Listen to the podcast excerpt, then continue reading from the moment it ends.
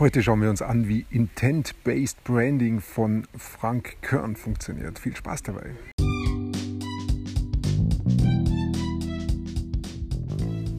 Mein Name ist Peter Martini. Ich bin seit mehr als 30 Jahren selbstständig, die meiste Zeit davon als Techniker. Zukünftig will ich mein Einkommen mit Online-Marketing verdienen. Ich habe viel Geld und Zeit in mich investiert und ich habe schon etliche Erfahrungen gesammelt. Ob ich es schaffe, meine große Investition wieder herauszuholen? Hier in diesem Podcast spreche ich über meine Schwierigkeiten, meine Learnings, meine Erfolge und meine Misserfolge. Abonniere meinen Podcast, um meine nächsten Schritte zu verfolgen.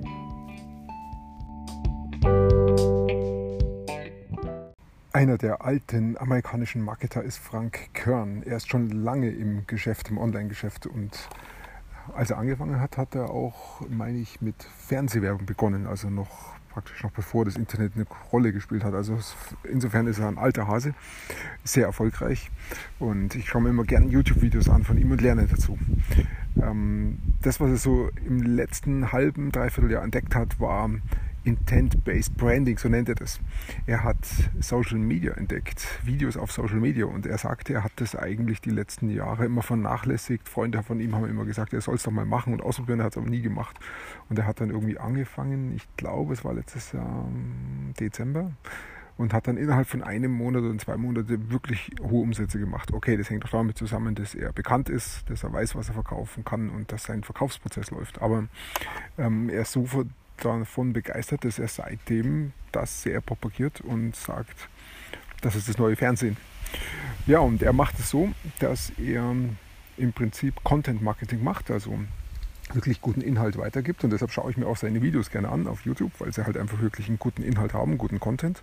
Also er macht Content Marketing und verbindet dann jeweils seinen Content mit, der, mit seinem Sales-Prozess. Das heißt, während seines Videos, in dem er Content weitergibt, also lehrt, sagt er immer wieder, wenn dich mehr dazu interessiert, dann geh doch hier und hier hin auf die und die Webseite und ähm, da kannst du dann mehr dazu erfahren. Und da macht er wieder weiter mit seinem Content. Und diesen Satz, diese Einfügung, die bringt er eigentlich immer wieder. Das ist sozusagen der, der Mini-Werbeblock, den er da immer wieder hat. Finde ich überhaupt nicht unangenehm, ist absolut okay.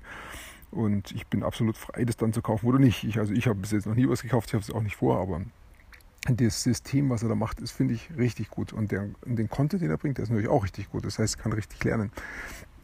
Und er nutzt äh, sehr stark dafür auch Facebook und Videos, weil eben diese Kombination momentan sehr gut funktioniert, äh, weil Facebook Videos haben will, in Konkurrenz zu YouTube steht und das sehr stark unterstützt.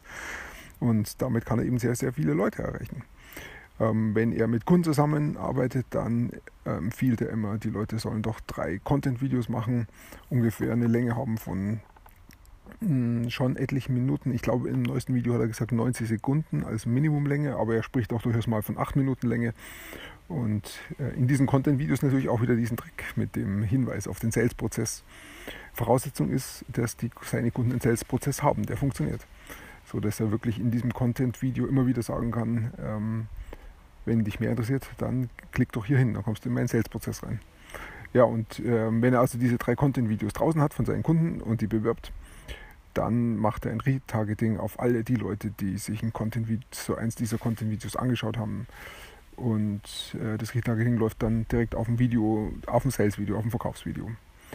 Ähm, und bei dem Retargeting macht er wohl wirklich alle ähm, Custom Audience, die Facebook anbietet. Facebook bietet an, ich glaube, 3 Sekunden, 10 Sekunden, 25%, 50%, 75%, 95% ich meine, das waren ich weiß nicht, ob es noch 100% anbieten.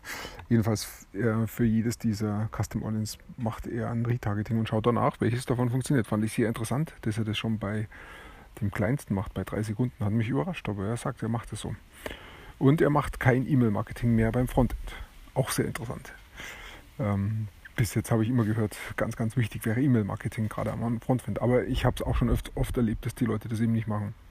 Ja, also Frank Körn macht es wirklich so.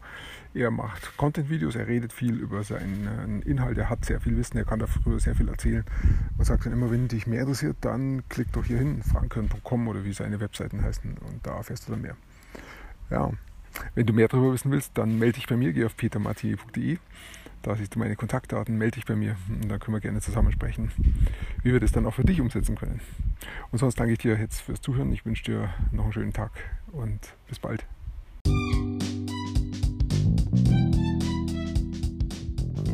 Komm in meine Facebook-Gruppe. Du findest sie auf Facebook unter Peter Martini Podcast Online Marketing. Klicke dann auf Gruppen, damit Facebook sie auch anzeigt.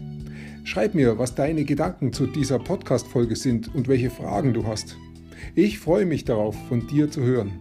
Bis zum nächsten Mal, dein Peter Martini.